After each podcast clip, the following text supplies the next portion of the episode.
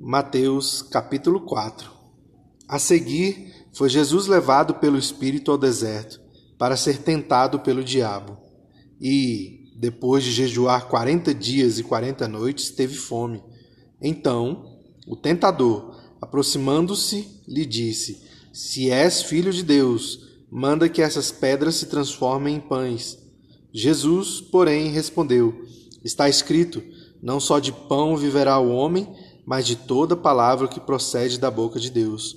Então, o diabo levou a cidade santa, colocou-o sobre o pináculo do templo e lhe disse: Se és filho de Deus, atira-te abaixo, porque está escrito: Aos seus anjos ordenará a teu respeito que te guardem, e eles te susterão nas suas mãos, para não tropeçar na alguma pedra.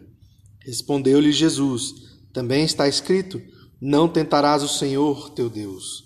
Levou-o ainda o diabo a um monte muito alto, mostrou-lhes todos os reinos do mundo e a glória deles. E lhe disse: Tudo isto te darei se prostrado me adorares.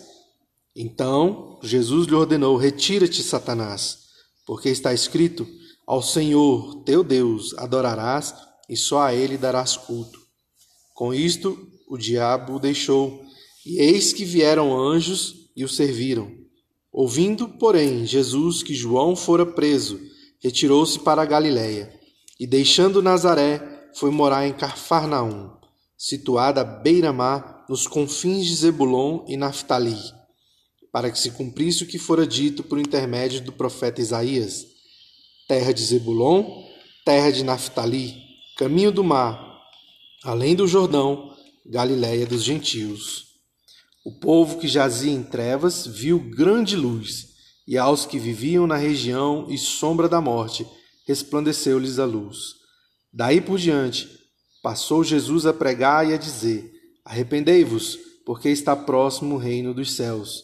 Caminhando junto ao mar da Galiléia, viu dois irmãos, Simão, chamado Pedro, e André, que lançavam as redes ao mar, porque eram pescadores. E disse-lhes: Vinde após mim, e eu vos farei pescadores de homens. Então eles deixaram imediatamente as redes e o seguiram.